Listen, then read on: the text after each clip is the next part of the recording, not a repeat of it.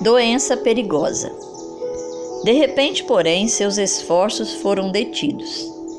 Embora ainda não tivesse nem 60 anos de idade, trabalho e estudo constantes, bem como os ataques de inimigos, haviam esgotado suas forças, fazendo-o envelhecer prematuramente.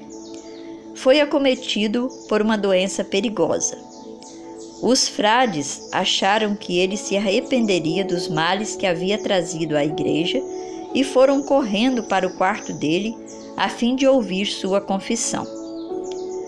A morte está em seus lábios, disseram. Admita suas falhas, retrate-se em nossa presença por tudo aquilo que falou contra nós.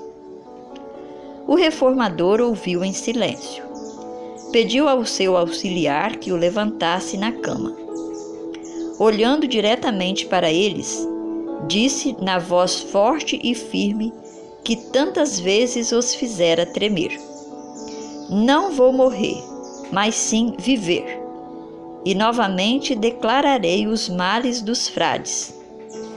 Atônitos e humilhados, os monges saíram do quarto o mais rápido possível. Wycliffe viveu para dar a seus conterrâneos a mais poderosa de todas as armas contra Roma, a Bíblia. O agente designado pelo céu para libertar, esclarecer e evangelizar as pessoas.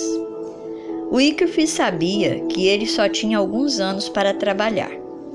Sabia da oposição que enfrentaria mas encorajado pelas promessas da palavra de Deus, seguiu adiante. Em plena capacidade intelectual, com rica experiência, tinha sido preparado pelas mãos de Deus para o maior de seus labores. Em sua residência paroquial, em Luther Road, sem dar atenção à tempestade que rugia ao seu redor, o reformador se dedicou à tarefa escolhida.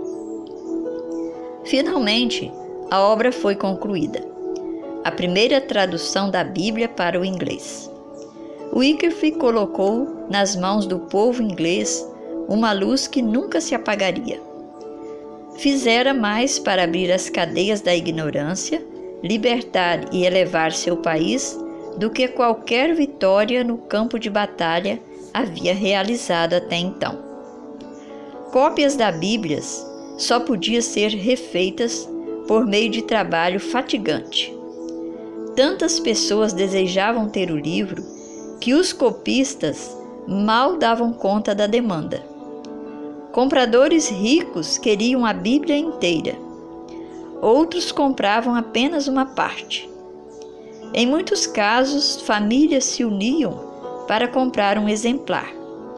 A Bíblia de Wycliffe logo conseguiu entrar no lar das pessoas. Wycliffe passou a ensinar as doutrinas distintivas do, do protestantismo, a salvação pela fé em Cristo e a infalibilidade apenas da Bíblia. Quase metade do povo inglês aceitou a nova fé. As autoridades da igreja ficaram desanimadas ao descobrir que as escrituras estavam disponíveis. Naquela época não havia lei na Inglaterra proibindo a Bíblia, uma vez que ela nunca tinha sido publicada na língua do povo. Mais tarde, porém, essas leis foram promulgadas e rigorosamente colocadas em prática. Mais uma vez, os líderes de Roma tramaram para silenciar a voz do reformador. Primeiro, um sínodo declarou que seus escritos eram heréticos. Conquistaram o apoio do jovem rei Ricardo II e conseguiram um decreto real condenando à prisão todos aqueles que defendessem as doutrinas abominadas. Wycliffe apelou da decisão do sínodo no parlamento sem temor, acusou a hierarquia perante o Concílio Nacional e exigiu reforma dos enormes abusos que a Igreja aprovava. Seus inimigos ficaram confusos. Todos esperavam que o reformador idoso, solitário e sem amigos cedesse à autoridade da coroa. Em vez disso, porém, o parlamento foi tocado pelo emocionante apelo de Wycliffe. Então, o parlamento revogou o edito de perseguição e Wycliffe foi livrado mais uma vez. Novamente foi levado à corte, mas dessa vez perante o tribunal eclesiástico mais elevado do reino. Ali, por fim, a obra do reformador seria detida, pensavam os seguidores do Papa.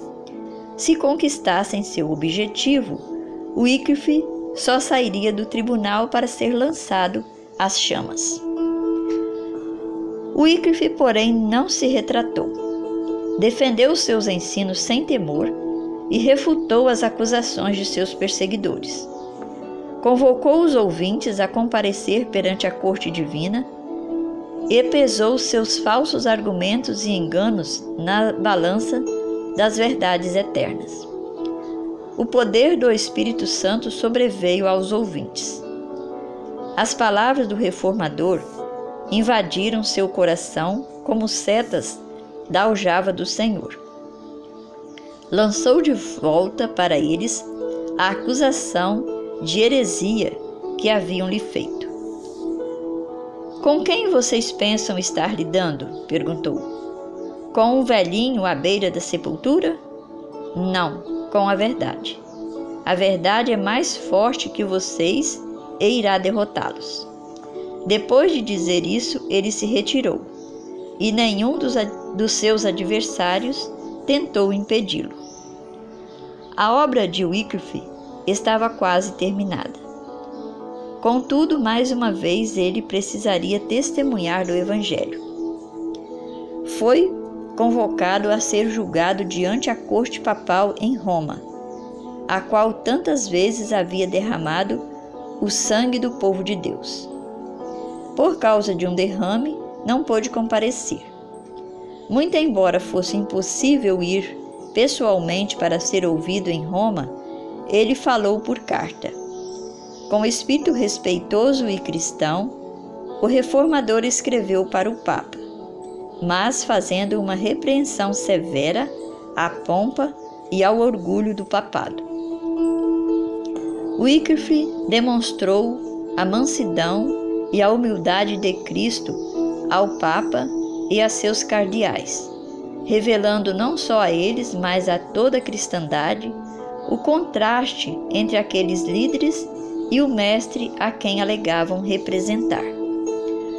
Wycliffe tinha total expectativa de pagar pela fidelidade com a própria vida. O rei, o papa e os bispos se uniram para destruí-lo, e parecia certo que dentro de poucos meses ele seria queimado na estaca. Mesmo assim, sua coragem permaneceu inabalável. Tendo defendido a verdade com ousadia ao longo de toda a sua vida, Wycliffe não seria vítima do ódio de seus adversários. O Senhor tinha sido seu protetor, e agora, quando os oponentes de Wycliffe tinham a certeza de que iriam pegá-lo, a mão de Deus o tirou do alcance deles. Em sua igreja, em Luther quando estava prestes a ministrar a ceia, teve um derrame e morreu pouco tempo depois. Deus colocou a palavra da verdade na boca de Wycliffe, protegeu sua vida e prolongou sua obra até ele lançar os fundamentos da reforma. Não houve ninguém antes dele cuja obra pudesse ajudá-lo a moldar o sistema da reforma. Foi o primeiro porta-voz de uma nova era.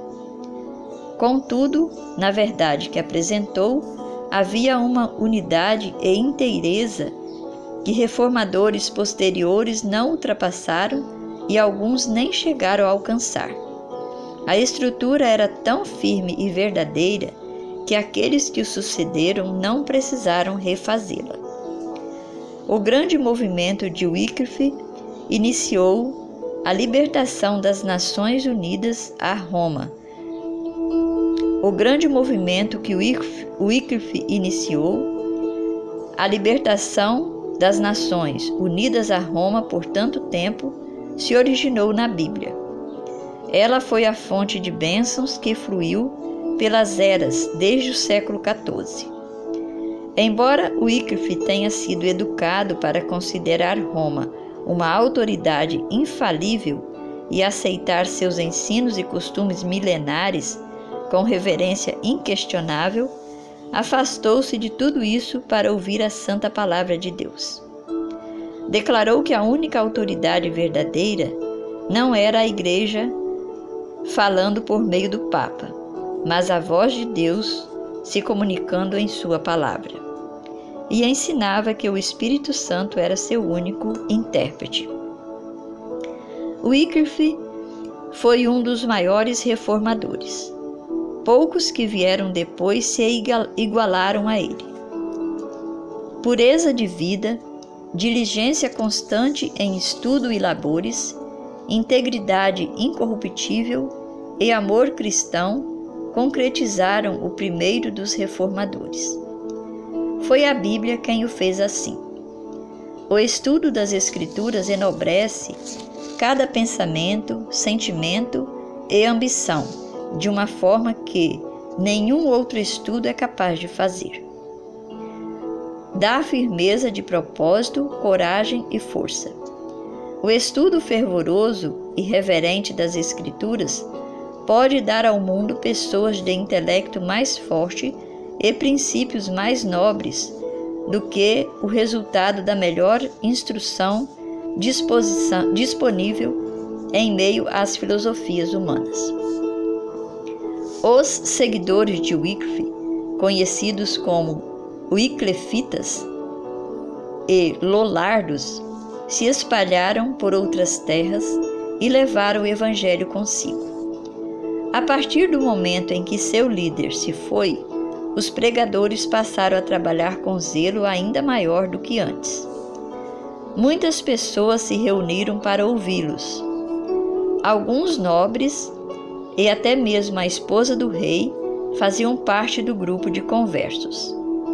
Em muitos lugares, as pessoas retiraram das igrejas os símbolos idólatras de Roma.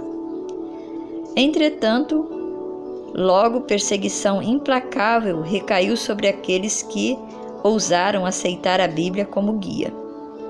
Pela primeira vez na história da Inglaterra, a lei passou a condenar a estaca os discípulos do Evangelho. Era martírio após martírio. Aqueles que pregavam a verdade eram caçados como inimigos da igreja e traidores do rei. Mas eles continuavam a pregar em lugares secretos. Encontravam abrigos nos lares humildes dos pobres e com frequência se escondiam em tocas e cavernas. Um protesto calmo e paciente contra a corrupção da fé religiosa continuou por séculos. Os cristãos daquela época haviam aprendido a amar a palavra de Deus e sofreram com perseverança por causa disso. Muitos sacrificaram seus bens terrenos por Cristo. Aqueles que tinham permissão para viver em seus lares abrigavam com alegria os cristãos banidos. Então também eram expulsos e aceitavam jubilosos seus, seu papel de excluídos.